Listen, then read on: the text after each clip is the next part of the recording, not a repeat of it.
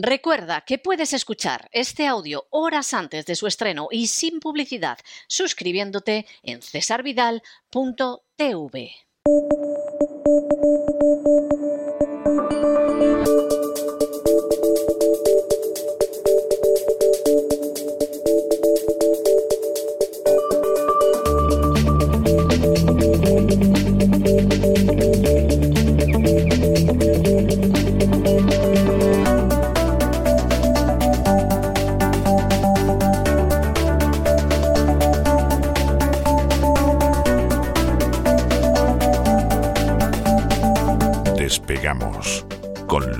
Ramírez.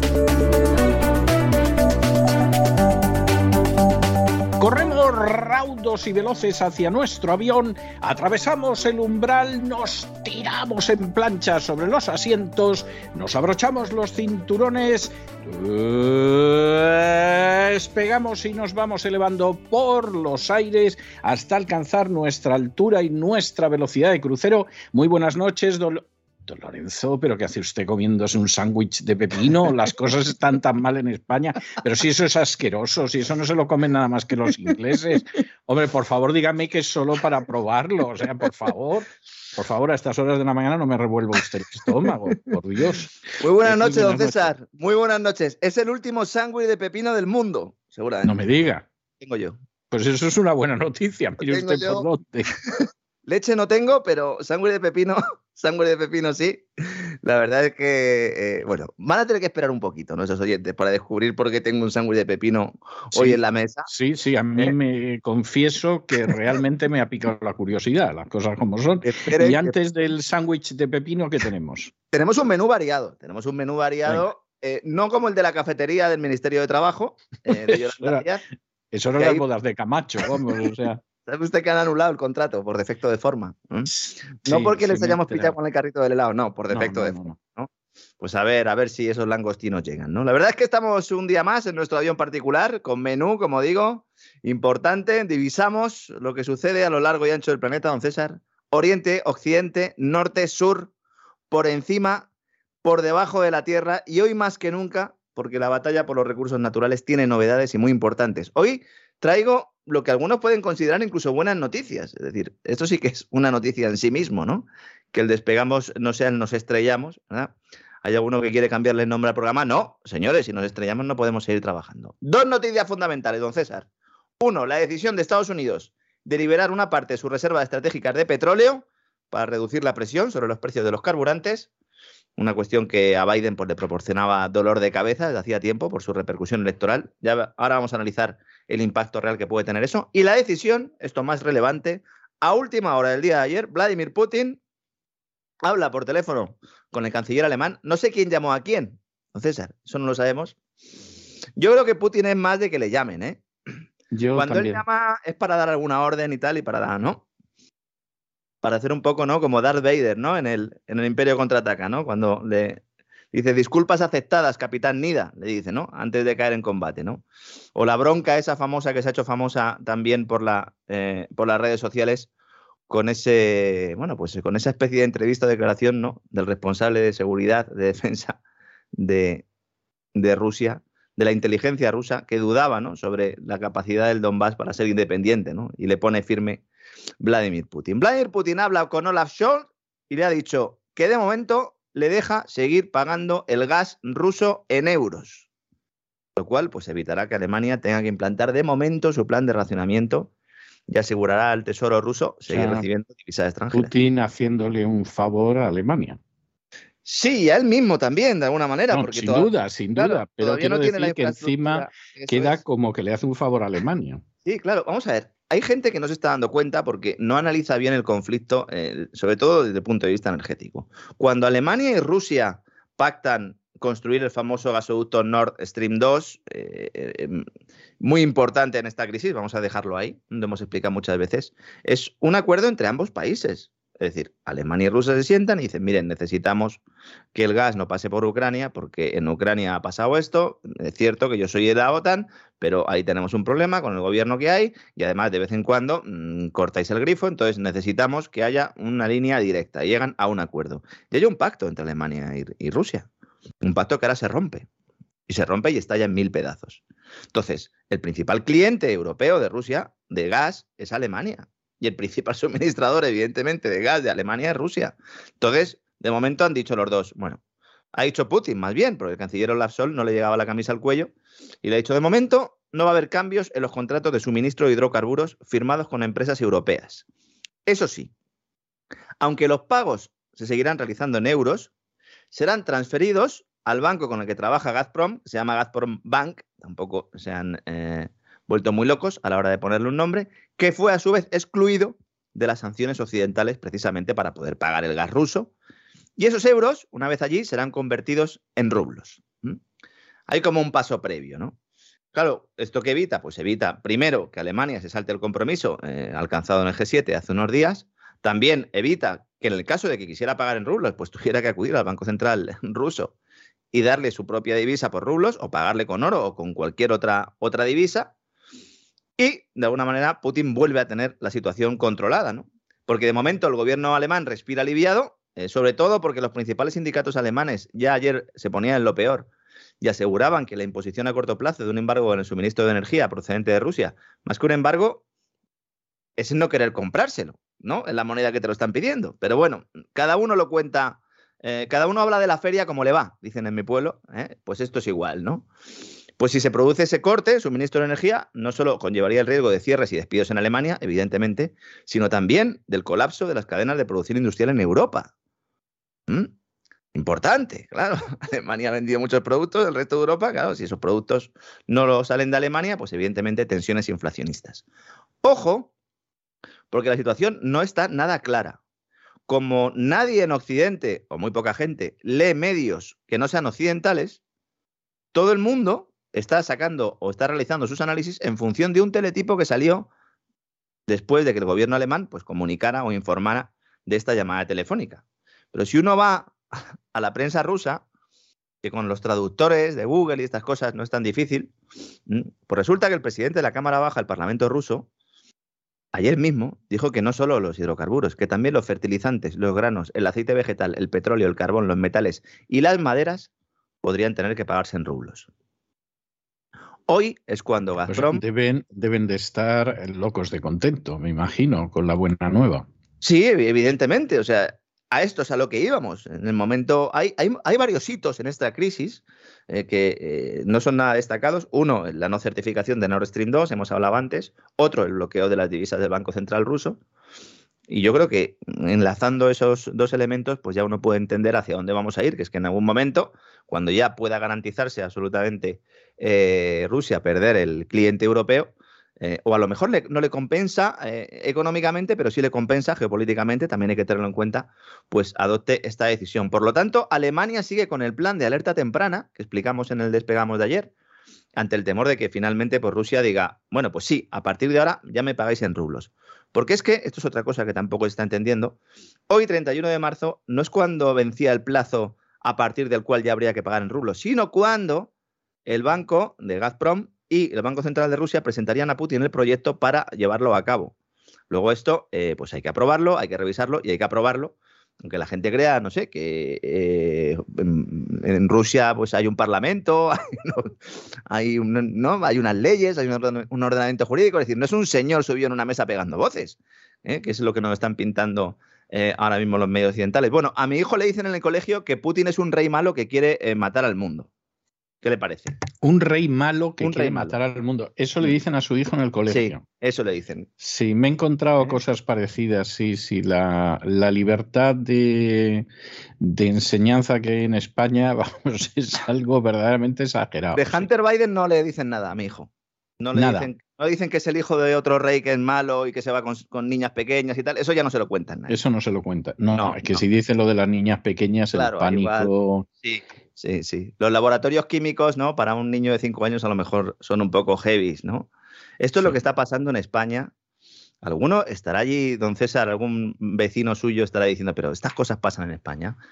Hay adolescentes a los que les están encargando como tarea que escriban una carta a Putin. Sí, sí, lo sé, lo sé, lo sé. Sí, me parece ya el remate, pero, pero bueno, es que en casa. Luego, claro, cuando yo oigo que además la extrema izquierda en España apoya a Putin con el gobierno que hay en España, bueno, hay gente que desde luego no puede estar más tonta, ¿no? O sea, bueno, otros apoyan a Zelensky, ¿no? Y se supone que son la mm. alternativa. Sí, sí, también eso anda, que los sacas a los pobres de, cuatro cositas y, Ese es el problema. y no saben dónde tienen la mano derecha o a lo mejor saben dónde tienen la financiación, pero es, es, es algo tremendo. Pues eso, Alemania, Alemania sigue con el plan de alerta temprana mm, que explicamos ayer, eh, pues ante el temor de que eso, de que en un momento dado se corte el suministro. En la primera fase, este plan, según ha asegurado el ministro de Economía germano, que cada rueda de prensa que da, la verdad es que sube el pan, voy corriendo a ver qué, ha dicho, ha comenzado por pedir a todos, desde empresas hasta hogares, reducir su consumo tanto como sea posible, sobre todo eléctrico. Dicho, cada kilovatio de hora cuenta, ha dicho. Muy bien. Así que nada, pues eh, iba a decir con camping gas en casa, pero tampoco, ¿no? Porque el, camping gas hay que rellenarlo con algo, ¿no? Pues no sé, acabarán con velas o con antorchas en Alemania. La antorcha en Alemania, malos recuerdos. Las antorchas en Alemania, malos recuerdos, ¿eh? Y luego además, luego las copian en Ucrania y entonces eh, iban también con las antorchas y luego, luego dicen que decimos... Claro, claro. Sí, sí, sí, sí, sí, estupendo, ¿no? Segundo nivel de alerta que todavía no se ha declarado eh, es la fase de alarma ya. Y aquí ya se exigiría a las firmas gasistas alemanas tomar medidas para regular el suministro, es decir, el razonamiento puro y duro, que además no vendría desde el punto del hogar o desde el punto de la industria, es decir, no llegaría eh, por parte del consumidor, sino del productor, que diría, pues se corta, pues no sé, de 8 a 10 de la mañana no hay, no hay gas, ¿no? O se, podrían establecer una serie de, pautas para decir en función ¿no? de la importancia de cada industria. Luego ya llega la fase de emergencia, que aquí ya un organismo independiente, Claro, a mí me hace mucha gracia esto, porque al, al, organismo independiente le tendrá que nombrar a alguien, con lo cual ya es dependiente, ¿no? Claro, que va a establecer prioridades a la hora de distribuir el gas. Aquí hogares y hospitales tendrían la preferencia por encima del resto de la industria. Y ojo que Austria, que depende en un 80% del gas ruso, aún más que Alemania, ya ha puesto en marcha un plan similar que incluye pues, la posibilidad de racionamiento, porque hablamos siempre de Alemania, pero es que Austria tiene aún más dependencia que la propia Alemania. Sí, sí, Sea como fuere, en un momento dado llegará un momento, insisto, en el que habrá que pagarlo todo en rublos. Por lo menos Rusia mm, va a ello. No sé si, decide en último momento aplazar esta decisión unos meses o unos años, no lo sé, ¿no? Pero vamos ahí. ¿Y esto qué consecuencias tiene? Pues esto revalorizaría el ruble, evidentemente. La obligación de pagar los contratos en divisa, en divisa rusa se traduciría automáticamente también en un encarecimiento del gas que compra Europa. Eso es lo que está descontando ahora el mercado. Tanto por la pérdida de valor relativo del euro con respecto al rublo, como por el encarecimiento que acarrea buscar proveedores alternativos. Es decir, aquí hay un doble efecto eh, inflacionario. Porque claro, el gas licuado, el gas natural licuado es caro, ¿no? Más caro siempre. Como consecuencia de todo ello, pues a medio plazo habrá cambios en los precios y en los flujos del gas. Europa comprará gas licuado a Estados Unidos, a Qatar también y a otros países, y el gas ruso irá a los países que dejen de recibir ese gas estadounidense o catarí, fundamentalmente en Asia. Entonces, un cambio estructural muy importante que iremos analizando ya no en las próximas semanas, en los próximos años. Estamos al principio de algo. Yo creo que ahora sí que ha empezado ya la Agenda 2030, ¿eh, don César? Yo creo que el conflicto de Ucrania, la, guerra de Ucrania, como queramos llamarlo, yo creo que sí que marca ese inicio 2030, incluso me atrevería a decir más que la pandemia, ¿eh? por lo menos en términos geopolíticos, ¿no? Sí. Ahora ya tenemos una ruptura total. O sea, el, telón de acero es una broma. Por otra parte. el, telón de acero era bastante más serio que esto. ¿eh? Lo que pasa es que también había países que no habían perdido la cabeza. Claro. Claro, es decir, Suiza no se había vuelto loca, Finlandia era claramente y además voluntariamente neutral, o sea, no vaya usted a creer que, o sea, no es el telón de acero, pero hay que reconocer que, que una serie de países que se mantenían al margen de esa locura, sin embargo, ahora se han echado a la piscina, por lo menos en teoría en Europa, en el resto del mundo no quieren saber nada. En términos cualitativos seguramente sea así, como indica usted, pero en términos cuantitativos hay que decir que este telón de acero pero va, a ser a nivel global, ¿no? Y eso sí que le va a dar un impulso un poco distinto, ¿no? Eh, hay que recordar también que al comienzo de la, de la, guerra, de la intervención, como cada uno lo quiera llamar, el gobierno ruso estableció que todas las empresas exportadoras, las que vendían fuera, estaban obligadas en el plazo de tres días a cambiar sus divisas por rublos para que pudieran estar a disposición de las empresas importadoras rusas a su vez, ¿no? Una medida que también ha reforzado la cotización del rublo, ¿no? Entonces, el principio, el Banco Central no podría gestionar esas cuentas en divisas a causa de la exclusión del dólar decretada por Estados Unidos, sin embargo, de alguna manera las está gestionando. ¿Cómo? Pues seguramente, esto solo lo podemos sospechar a través de los bancos que no eh, eh, están siendo afectados por las sanciones. Y el mayor de ellos es Gazprom Bank, que sería además el que ha dicho eh, Putin que va a utilizar para seguir vendiéndole el gas a los alemanes. ¿no? Entonces, es importante que Gazprom Bank pueda seguir funcionando dentro del sistema occidental y quizás eso explique por lo que Putin va a dar una prórroga a Alemania y al resto de Europa, porque en principio, dentro de los países not friendly, todo el mundo eh, incluidos nosotros, pues eh, incluido el propio Putin también, eh, metía a todos los países de Europa, pero de momento parece que no va a ser así. Insisto, de momento. La otra noticia relevante en materia energética es la decisión de la Casa Blanca de liberar reservas petrolíferas, lo cual directamente esta mañana ha tenido un impacto inmediato en el precio del crudo, que ha bajado un 5%, aunque todavía no se haya hecho efectiva la medida, el mercado ya empezaba a descontarlo.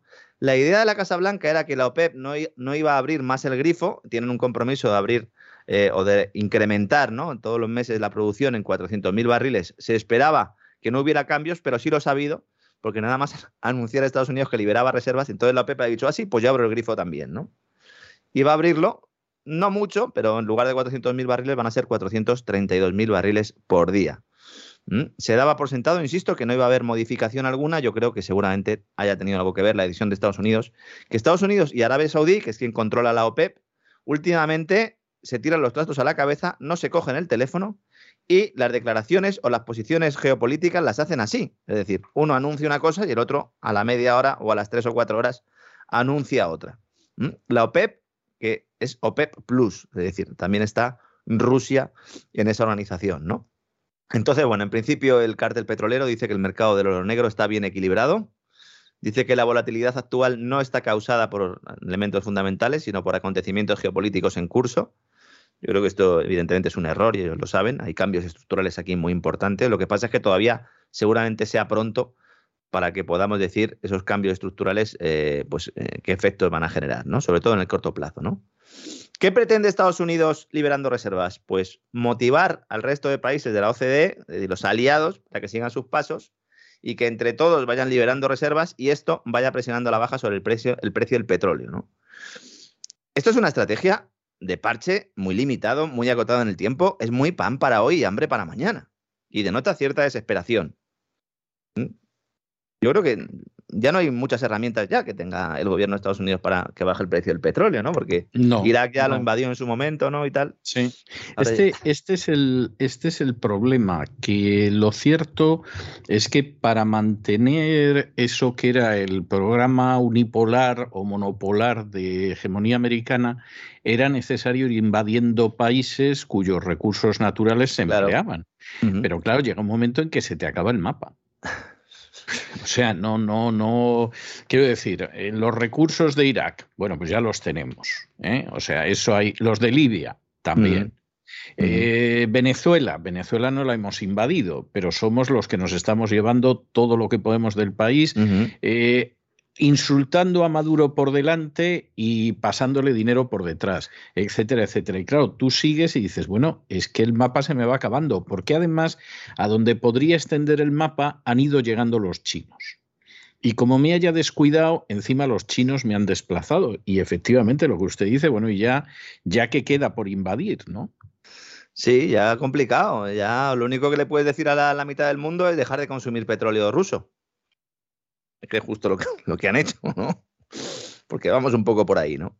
La verdad es que el banco italiano Unicredit, en, uno de los informes que, hacía hoy, dentro de lo que he leído, me parece que era el, que iba más acertado, ¿no? Con la visión de todo esto. Planteaba, claro, los precios de petróleo se desploman con la noticia de la liberación de reservas, pero el impacto de este tipo de movimiento en los precios suele ser de corta duración por dos razones. En primer lugar, porque es difícil combatir un déficit potencialmente ilimitado en la producción de petróleo proporcionando un suministro finito, es decir, las reservas, ¿no? Tenemos reservas finitas y el déficit es ilimitado porque no sabemos hasta dónde va a llegar. Y en segundo lugar, porque una vez que las reservas caen por debajo de cierto umbral, el mercado ya puede temer que esas reservas son insuficientes para combatir un nuevo shock. Y entonces los precios volverán a subir. Cuidado con liberar almacenamiento. ¿eh? El almacenamiento está ahí por algo. Se puede liberar, está para este tipo de situaciones, pero como dicen los técnicos de Unicredit, si bajas demasiado ese umbral, eh, puedes tener problemas. ¿no? Fíjese, más o menos la Agencia Internacional de Energía considera que mm, liberando las reservas, eh, realizando la mayor liberación de reservas de la historia, que es lo que se está planteando ahora mismo, unos 180 millones de barriles eh, eh, solo en Estados Unidos, frente a los 30, 180 millones he dicho, frente a los 30 millones de barriles que se liberaron, liberaron en la anterior ocasión y que ya considerábamos una noticia. Pues ahora son 180 millones. Aún así, no sería suficiente para compensar la pérdida del, del petróleo ruso, ¿no? aunque efectivamente, insisto, es la mayor liberación de reservas de petróleo de la historia.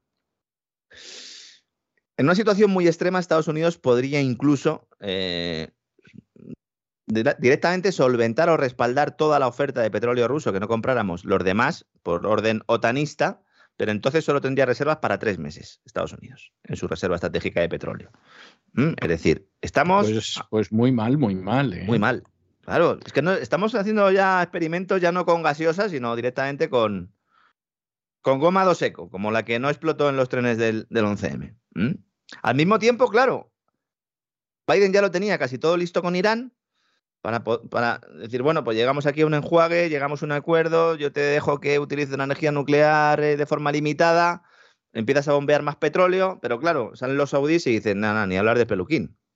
Con Irán ni hablar, porque entonces yo me enfado y entonces ya sí que la liamos. Y entonces ya gira otra vez a Venezuela, Biden, con ese comentario que ha hecho usted antes, que no es que no estuviera eh, consiguiendo petróleo venezolano, sino que pues había un cierto paripé con el tema de las sanciones.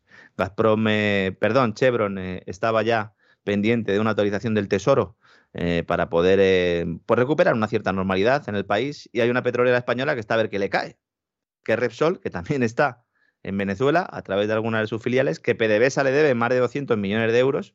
En total, la exposición al, país es de unos 350 millones que ya tiene además provisionados en sus cuentas. Es decir, que Repsol daba por perdida. Y de repente, fíjese cómo son las cosas, pues está ahí a ver si le cae algo y le vuelven a dejar que PDVSA le devuelva el dinero no en maletines, sino en barriles de petróleo. Porque PDVSA eh, no tiene ni un euro, ni un dólar ni un petro, ¿no? Se llama ahora la, divisa de Venezuela, no tiene nada en la caja y entonces eh, pues tendría que utilizar el propio producto para pagarla, eh, pagar en especie, ¿no? Como se ha dicho siempre, ¿no? Una Repsol que es noticia también porque de forma tangencial se ha visto beneficiada eh, por el gobierno en su nuevo anunciado plan de choque, el gobierno español, con el que tenía, bueno, pues una principal medida estrella, que era subvencionar 20 céntimos el litro de combustible. Anuncia el gobierno la historia, en Consejo de Ministros sale el Real Decreto Ley, nos leemos el Real Decreto Ley y resulta que esa subvención de 20 céntimos por litro la tienen que poner de entrada las gasolineras. Es decir, la gasolinera rebaja 20 céntimos por litro y luego ya si eso, María Jesús Montero pagará a través del Ministerio de Hacienda lo que se deba, ¿no? Claro, esto ha hecho que mucha gente diga, claro, claro, que se fastidien las petroleras, ¿eh? que nos están robando y, fíjate, cuando sube el precio del, crudo en los mercados nos suben la gasolina, pero luego cuando baja no nos lo bajan. Son demonios, hay que ir a por ellos, que paguen, que paguen ellos. ¿Saben quién va a pagar?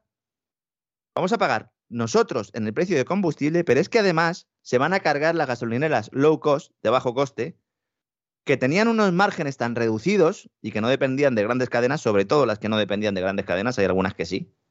Y estas van a tener que cerrar. Porque ya no es que tengan que hacer la rebaja de 5 céntimos que le corresponden de esos 20, 15 al Estado y 5 a la gasolinera, sino que además tienen que adelantar los 20 céntimos. E insisto, la idea es que ya vendrá María Jesús Montero a pagar cuando pueda.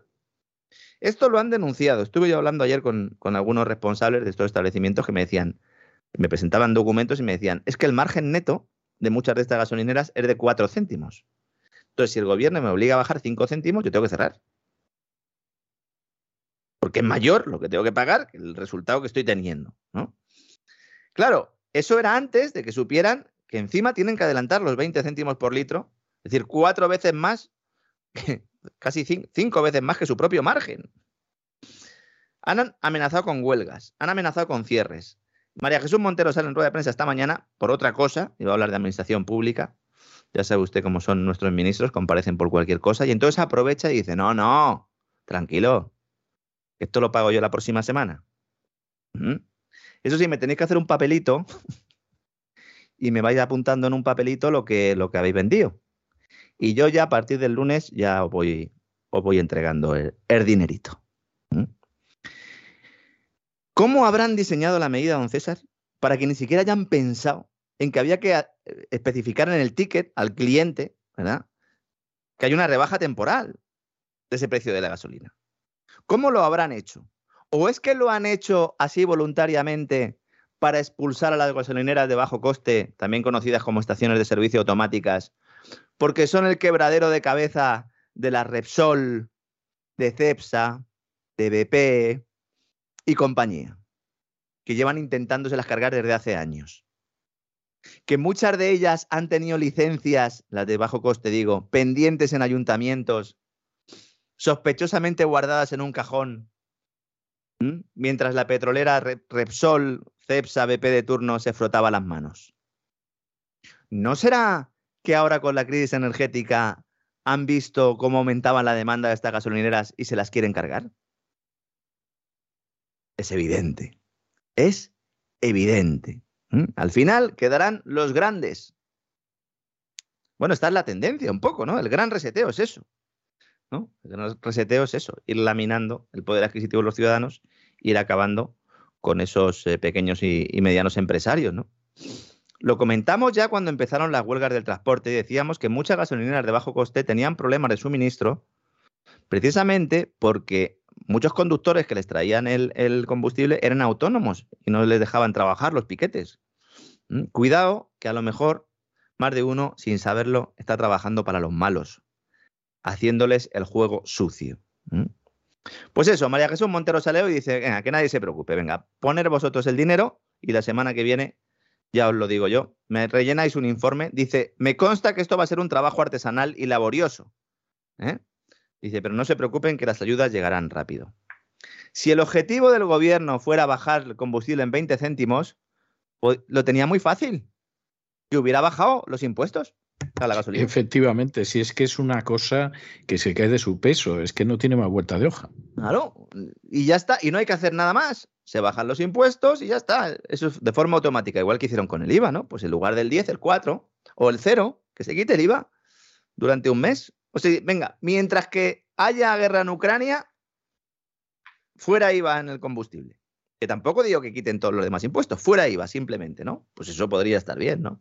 Pero no lo van a hacer al final meten más burocracia eh, al sector privado, le obligan a, adelantar el dinero y encima, eh, insisto, benefician a las grandes, a los grandes empresarios, fundamentalmente, que se frotan en las manos con todo. esos, las zarpas se las están frotando de una manera estos días que las uñas se las han afilado, vamos. Sí, sí. Además, de hecho, en este caso es que, perdón, en, Voy a beber agua porque parezco Miguel Bosé. Se lo suplico, se lo suplico, vamos. Que menos, que, que usted agua en una situación como esa. que me caliento, me caliento ahí y al final me vengo arriba, ¿no? Sí, al final yo a veces cuando despegamos también se me queda la garganta tullida durante unos minutos. No, comentaba que eh, Repsol, nada, justo antes de que anunciara el gobierno su plan, pues lo que hizo fue aplicar una rebaja ya de 10 céntimos en los combustibles, lo cual obligó a su competencia también a hacerlo. Estoy hablando de las, de las grandes petroleras, porque las de bajo coste ya estaban vendiendo en un precio inferior ¿no? a esos 10 céntimos de euro. Pero claro, ya ha, generado o ha provocado una guerra comercial en la cual pues, ya sabemos todos quiénes van a perder. Lo que no sé si Repsol sabía que iba a contar con el beneplácito del gobierno. Hubo una reunión una semana antes de aprobar ese famoso plan de choque, en la cual pues estuvo Josu Yonimaz con el presidente del gobierno, el presidente de Repsol y las otras eh, compañías. Entonces, pues entiendo que esto se lo comentaría, ¿no? A ver qué pasa mañana en la cumbre europea China también, que nos dice Financial Times que le va a cantar las 40, es que me tengo que reír. Le va a cantar las 40 a Úrsula von der Leyen a Xi Jinping. Don César, ¿cómo lo ve usted esto?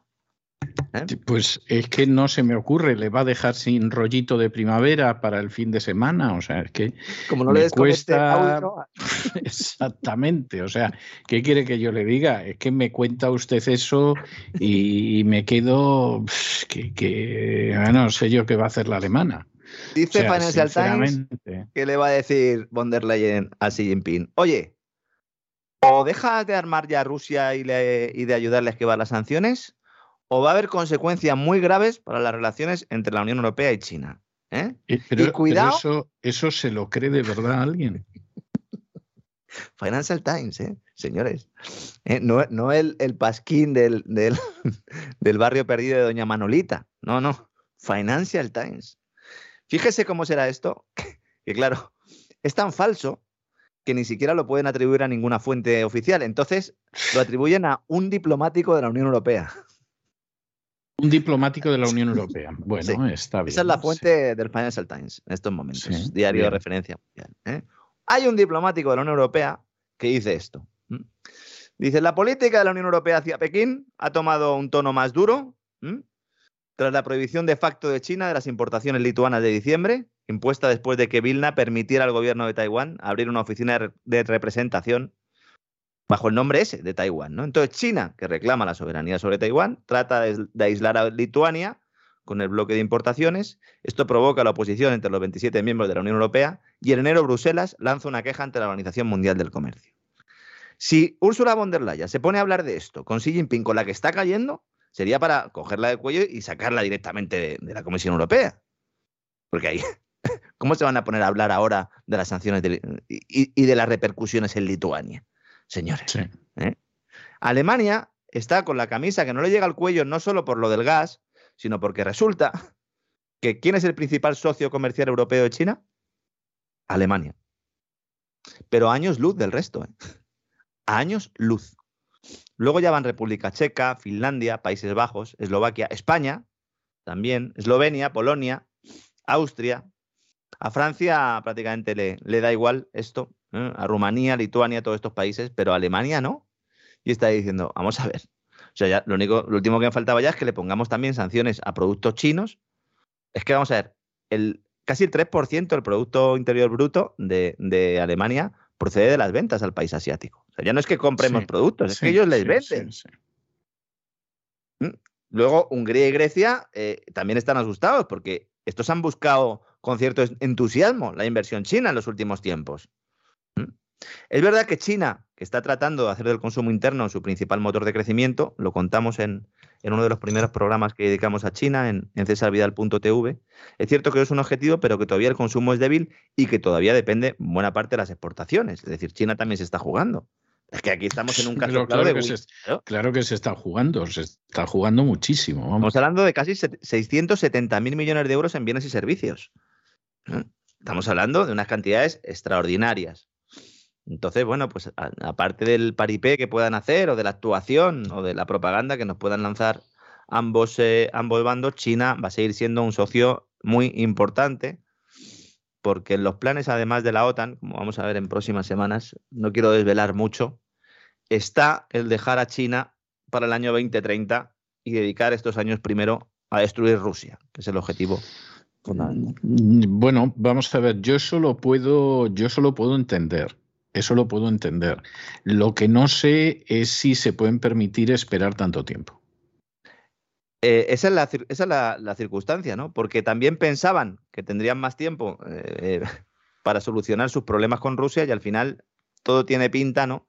De que ha sido la propia OTAN la que ha intentado acelerar ese proceso, ¿no?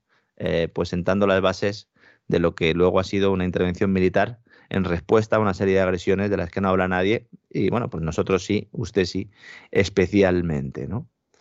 Hay mucha gente que sigue preguntándome, ¿no? Y, yo lo entiendo, la verdad, en muchas redes sociales y nos dicen, eh, eh, muy bien, lo que cuentas todos los días está muy bien, bueno, está muy mal, eh, la verdad es que el mundo está muy mal, pero ¿qué va a pasar con la inflación? ¿Va a detenerse este incremento de los precios? No se va a detener este incremento de los precios. ¿A corto plazo? No. No hay ningún elemento. No, no, no hay, Yo sincer... Mire que me gustaría decir que sí, ¿eh? Me gustaría decir que sí, pero yo francamente a corto plazo no lo veo por ningún sitio. No, no, es que no hay ningún... De hecho, todos los indicadores lo que nos apuntan es a lo contrario, ¿no? Todos los factores, mires donde mires, ¿no? Esta mañana hablaba con un economista comentando un poco el dato de la inflación de España, del 9,8%, del cierre de marzo. Me decía, no, si es que en abril va a ser superior. Prácticamente seguro que será superior. Porque yo le preguntaba por ese 10% del que hablábamos aquí hace unos días y me decía, no, no, es que seguramente pase el 10% y entonces empezaremos a escuchar eh, a analistas que hablan de la inflación eh, en doble dígito. Doble dígito es más de 10, porque hay dos números ya, ¿no?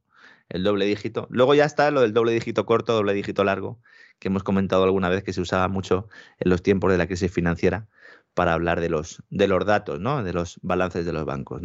Hay un informe que ha publicado hoy eh, la, gestora MFS Investment Management, que, también es muy revelador porque explica de una manera bastante sencilla ¿no? lo que está pasando, un poco a nuestro estilo, ¿no? Eh, eh, si me permite la, autocita.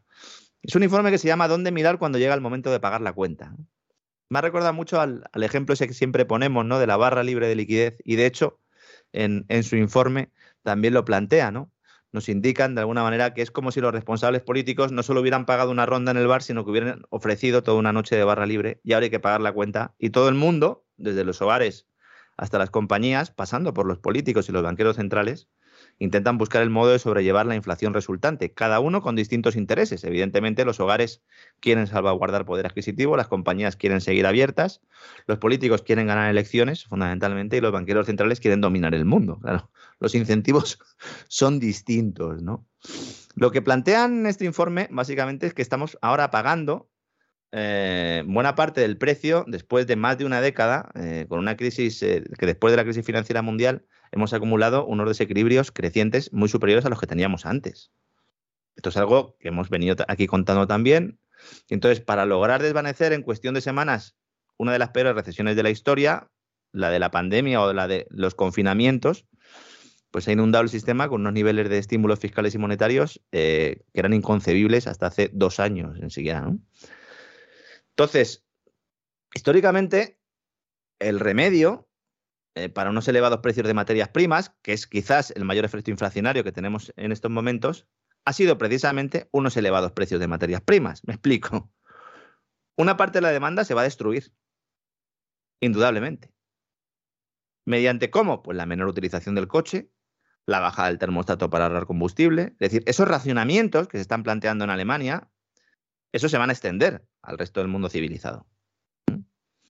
Porque el precio va a ser el principal incentivo para que la gente deje, de consumir. Es decir, no, no, nos va a tener que decir el gobierno que no pongamos la calefacción, ya no la ponemos.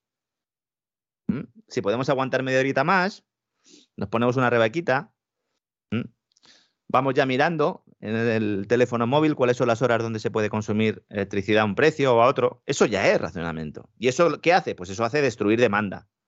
Entonces, es una consecuencia. Para que bajen los precios de las materias primas, pues tienen que subir primero. Yo entiendo que esto sea difícil de comprender, pero es así, ¿no? Otra razón es por qué suben esas materias primas, ¿no? Pues el componente monetario es importante, pero también esta reestructuración del mundo que estamos viviendo. Por eso, antes cuando hablábamos de lo del telón de acero, yo considero esto muy relevante porque es un fenómeno de desglobalización que se va a realizar en meses. Es decir, igual que el proceso globalizador de intercambio comercial se ha ido desarrollando. Y, sin saber, y sin saber exactamente, una vez que nuestra cabeza deje de dar vueltas, en qué dirección va a estar mirando. Sí, ¿eh? efectivamente. Y además, y además eh, dirigido desde arriba. Es decir, no va a ser un proceso en el cual haya muchos agentes económicos que estén peleando, tal. Eso siempre sucede, pero es que en este caso lo que se ha decidido es hacer una huelga de demanda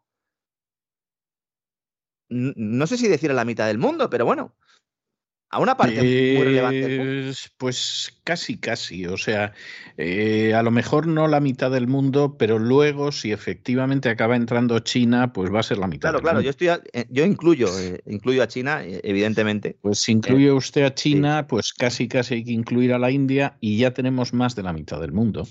Y luego, supongo que hay gente lo mismo se va a volver loca y va a decidir tomar medidas en contra del Brasil, en contra de otros países así. Pues Pues. Bueno, en Brasil vamos a ver lo que pasa eh, en las próximas elecciones y todo lo demás, pero, pero claro, esto es un disparate.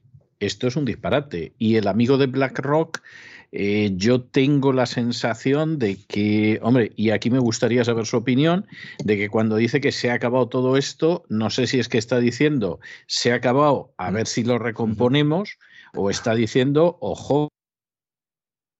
Y a ver qué saco por el camino.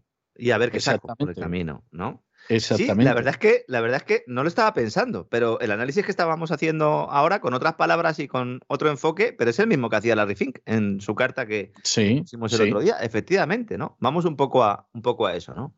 Entonces, como consecuencia de la inflación, los hogares y los negocios también van a moderar sus gastos discrecionales. ¿Mm? ¿Y esto qué provoca? Pues eh, una recesión económica, básicamente, ¿no? Bueno, puede ser una desaceleración, pero bueno, lo normal es que sea una recesión. Mire, eh, yo firmaba ahora mismo, yo firmaba ahora mismo por la desaceleración. en la firme, en la firme creencia de que va a ser una recesión. Miren, me gustaría equivocarme, ¿eh? pero yo creo que bastante peor que la del 2008. Aquí es que también hay, sí, yo también creo. Eh, aquí es que hay un elemento que que también eh, pues mucha gente no conoce y que es muy importante ¿no? para determinar cuándo hay recesión o no. Cuando, decimos que hay recesión cuando durante dos trimestres eh, hay caída del Producto Interior Bruto. ¿no? El Producto Interior Bruto es el, eh, el precio, bueno, todos los bienes y servicios que se venden en una economía a precios de mercado. ¿no? Es decir, lo que mide fundamentalmente es el consumo, fundamentalmente. Todo lo que son las estructuras para generar esos bienes y servicios se mantienen un poco fuera de la contabilidad nacional. Esto ha generado un debate entre economistas desde hace mucho tiempo, no quiero aburrir al personal, pero básicamente la forma de calcular el PIB prima mucho el consumo. El consumo tiene un peso muy importante.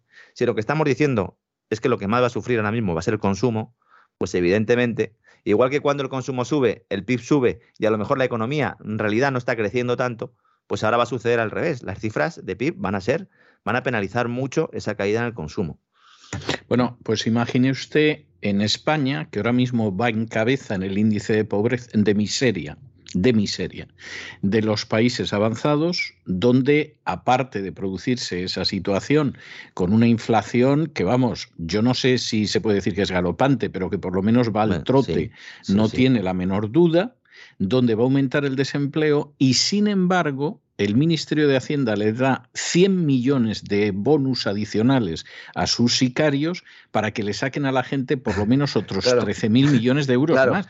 Es que eso sí que es una inversión, eso sí que es una inversión, ¿no? Sí, no, hombre, no cabe la menor duda. Ponen 100 millones de euros que no son suyos y los otros van a sacar más de 13.000, es una inversión, pero no deja de ser un crimen. O sea, es que, es que verdaderamente es para echarse a temblar. Sí, sí, sí, es el, tema de, bueno, pues salir ahí muchachos y, traer lo que, lo que y sea. Traer lo que podáis, o sea, esto, esto es como aquella escena tierna de, de, Oliver Twist, donde el judío Feijin tenía una, una especie de corte de pilluelos que salían a robar por las calles de Londres para él, ¿no? Y que luego venían, pues he enganchado un pañuelo, una pitillera, una tabaquera, etcétera.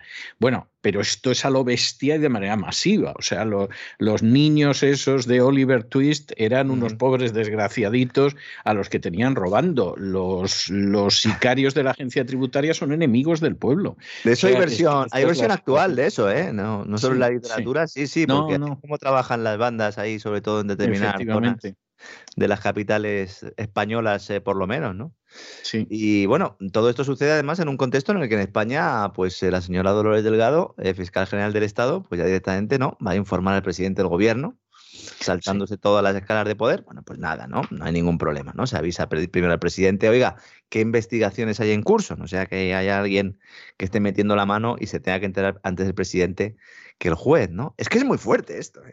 Es que es muy fuerte. O sea, realmente, realmente lo que está pasando en España es fortísimo y bueno, pues la gente no se entera y punto pelota y además van tirando. Es decir, los entretenemos con lo que sea. ¿Eh? Da lo mismo que sea Putin, que, que sea la próxima dosis, que la próxima pandemia que venga. En el fondo son tonticos, que dirían en Aragón, y, entonces, pues, pues evidentemente les sacamos lo que sea, que para eso son tonticos. Pero es que además, sí, sí, esto es muy triste. ¿eh? Sí, sí, yo es que yo ya no tengo calificativos. Ayer Sánchez le decía a Cuca Gamarra, la han ascendido hoy, pues supongo que no sería por la intervención que tuvo ayer en el Congreso, que la inflación es culpa de Putin porque eh, está subiendo desde hace tres o cuatro meses porque Putin ya hace tres o cuatro meses que quería invadir. Entonces, claro. Bueno, luego se ha moderado un poco, ha matizado algo, porque lo he comentado hoy en el editorial y ha dicho que en un 73%. Sí, sí, en un 73%. Claro, tú dices, pero bueno, vamos a ver. Vamos a ver, porque es que. Se lo tuvo que, matizar Calviño luego, ¿eh? Esto, esto, no tiene nombre. O sea, y claro, lo de decir, bueno, como ya se veía que había guerra, pues ala, ha empezado a subir en España que no. O sea, y es para decir, pero bueno. Con la mano en el bolsillo, ¿eh? Sí, sí, sí, sí. Esta gente no tiene vergüenza ni cosa que lejanamente se le parezca y le ha venido de fábula toda la historia de Ucrania, ¿no? o sea que luego, claro, eh, todos estos que están convencidos de que esto es el retorno del comunismo porque son muy brutos o porque están muy interesados y de pronto te encuentras con que el gobierno social comunista es lo más atlantista que hemos tenido en España, pero vamos, desde el momento en el que entramos en la NATO, o sea, es que es una cosa, pero. Desde que, Carrero Blanco. Desde que Carrero Blanco quería hacer otras cosas y sufrió un atentado. Pues bueno. Eso es. Desde entonces, entonces tú dices, pero bueno, o sea, realmente ustedes es que no quieren ver la realidad. Tenemos un gobierno que, que cuenta cualquier tipo de cosas. Si en vez de Putin eh, hubiera sido eh, Putin, hubiera dicho lo mismo, ¿eh? O sea que. Pero, es que, pero es que además, don César, es que hay un tema aquí muy importante, ¿no? Porque en general esa es la tendencia que estoy viendo últimamente. Es decir, todas esas violaciones al ordenamiento jurídico, a la separación de poderes, a lo que es la democracia, que se está eh, adoptando en muchos países occidentales, en España especialmente, son, eh, se articulan a través de medidas que son luego las que se critican a otros en otros países y las que justifican eh, sanciones económicas, intervenciones militares, etcétera, etcétera. Es decir, si lo que ha hecho el gobierno español lo hace Vladimir Putin en su país, es totalmente criticable, con razón. Bueno, y, bueno no solo Vladimir Putin, y si esto lo hubiera hecho Trudeau en Canadá, pues también está bien, aunque Trudeau ha reconocido públicamente que se está cargando la Constitución. Sí, sí. O sea, es que es pavoroso. Es que en estos momentos. Pero que hace falta, ha dicho que se la está cargando, pero es que ¿qué hace falta? Es que hace, falta, cargársela, claro. O sea, en estos momentos, la OTAN es un ejemplo de cómo se destruye una democracia desde dentro. Sí, sí. Vamos, no una, todas. Y ¿eh? diciendo que están, que están luchando defendiendo la democracia. Están defendiendo la libertad. Tócate las narices, María Antonia. O sea, es que los que están muy preocupados, don César, son los, los británicos. Voy a desvelar ya porque tengo un sándwich de pepino encima de la mesa. Una de las noticias más relevantes. Eh, qué asco, don Lorenzo, qué asco. Con las cosas que puede usted comer. Lo voy a tirar, ¿eh? Lo voy a tirar solo para fastidiar. Lo voy a tirar a la basura para fastidiar. Y que tenga usted un sándwich de pepino. Qué asco, qué repugnancia, de verdad. lo voy a tirar. Lo voy a tirar a la basura ahora mismo. Es el último sándwich de pepino que hay en el mundo, seguramente. Vamos a ver, la agencia Reuters, esta mañana, una de las noticias más importantes en su página web es la crisis del pepino y nos cuenta cómo el aumento de los precios de la energía está dejando vacíos los invernaderos británicos. Nosotros hacemos siempre muchas bromas con la comida en Reino Unido, pero es que eh, esas bromas tienen su justificación. Hay muchos sitios en Reino Unido donde cultivan ¿no? solo pepinos, sino también pimientos, berenjenas, tomates, etcétera, etcétera, evidentemente con invernaderos que han tenido ahora que dejar de trabajar, porque con el gas, el precio del gas que hay, pues han tenido que dejar de, de trabajar. ¿no? Y entonces se han quedado sin pepinos. Y hay ahora mismo un debate en el ámbito económico del Reino Unido diciendo que cuidado porque esto va a impulsar el precio de los alimentos, especialmente de los pepinos. Y en concreto a Reuters le preocupa la disponibilidad de productos como el propio sándwich de pepino, británico por excelencia, que se sirve en el torneo de tenis de Wimbledon y en los grandes hoteles de Londres. La crisis del PIB. Y, que si me permite hacer un paréntesis, confirma mi, mi, tesis repetida durante décadas de que Inglaterra no lo ha invadido nadie porque no hay ejército de ocupación que soporte la asquerosa dieta de los británicos. Es decir, Además le untan, algo al, le untan algo al sándwich de pepino, le untan algo, algo, indeterminado. Una, mantequilla, una No, ni siquiera, margarina, margarina. Margarina, bueno, sí. es igual, pero sí es que es que lo de los ingleses, mire que tienen cosas que, que, hacen bien. O sea, yo creo que, que, hay muchas cosas que han hecho los británicos que las han hecho muy bien. ¿eh? Pero en términos gastronómicos es de lo más repugnante, por no decir lo más. ¿eh? Quiero creer que pueda haber alguna tribu perdida por ahí que coma esas cosas que quiere Gates que comamos nosotros, que a lo mejor tienen una dieta peor que la inglesa, ¿eh? pero me cuesta Están... Están muy preocupados, don César. Nos dice Reuters que el año pasado eh, producir un pepino en Gran Bretaña costaba 25 peniques y que ahora eh, pues hay que pagar 70 peniques para producirlo y entonces claro que esto evidentemente eh, es insostenible y bueno pues ponen un poco el grito en el cielo. He dicho yo que he tirado el sándwich en, la, basura pero igual alguien va luego y lo coge pero no algún mendigo que vaya por la calle. no, no, hay una, hay una cosa que se llama el friganismo, no sé si conoce usted, don César el friganismo que viene del, bueno, pues de una mala traducción, ¿no? Del, o una mezcla de spanglish, que es free, de, gratis, ¿no? Y ganismo, que sería una especie de veganismo gratis y que consiste básicamente en ir a la basura y coger lechuga.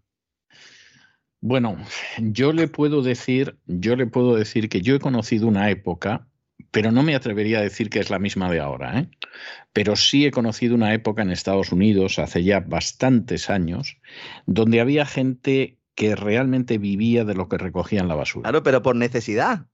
Bueno, por necesidad, y porque la gente tiraba muchas cosas ah, que estaban bien. Entonces te mm. encontrabas a lo mejor una tarta de manzana entera en la basura y cosas con así. Con velas, con velas y todo. Sin velas, pero, pero la tarta me cuentan que estaba bien, sí. En muchos centros comerciales, ¿verdad, don César? Que se tiraba mucha comida. Eh, Exactamente. Exactamente. Pero yo le hablo de un movimiento ¿eh? que ha nacido también al calor de, pues de todos estos movimientos, ¿no? De gente que tiene tiempo libre, dinero y la verdad, pues poca inventiva. Y entonces han inventado esto del, del friganismo, que es eh, un veganismo yendo a la basura a coger directamente los, los materiales, aunque eh, hay algunos friganistas que también, pues si pueden comer un poco de carne, si les dejan, esto es como los flexi vegetarianos, ¿no? de los que hablamos el otro día. Entiendo que pepinos no encontrarán en la basura. Tremendo que con toda la que está cayendo, pues eh, haya noticias de este tipo, pero también nos sirven un poco, ¿verdad, don César, para desengrasar esta actualidad, que viene todos los días cargadísima, que tiene todos los días un montón de noticias y que espero que aquí, pues todos los días, les eh, ayude a todos nuestros amigos, sobre todo a buscar las cosas que más les interesen, a desechar otras. ¿eh? Esto es como un buffet. Aquí se viene y lo que más guste, pues se puede profundizar. Si otras cosas no gustan tanto, pues eh, evidentemente nunca llueve a gusto de todos. Pero quiero aprovechar también para dar las gracias a los oyentes porque en, los últimos, las últimas semanas, pues la verdad es que están respondiendo muy bien. Hacía mucho que no les daba las gracias. Y hoy quiero acabar este despegamos, pues felicitando a nuestros oyentes que al final son los responsables de que estemos aquí, don César.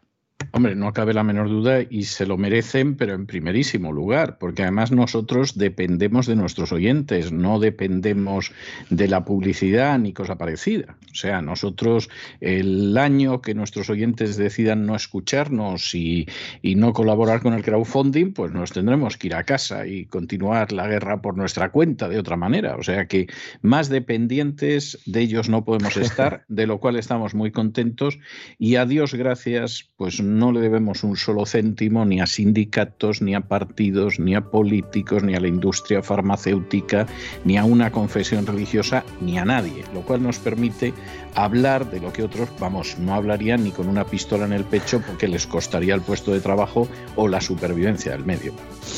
Voy a ver si he hecho gasolina, don César, en una low cost, antes de que cierren. ¿eh? Está usted que lo tira, don Lorenzo. Verdaderamente, está usted que lo, tira. soy el único que va en un timor de mesa a echar gasolina, también se lo digo. Eh, también pudiera ser, también pudiera ser. Así es, así es. Un abrazo muy fuerte, don Lorenzo, hasta mañana. Fuerte abrazo.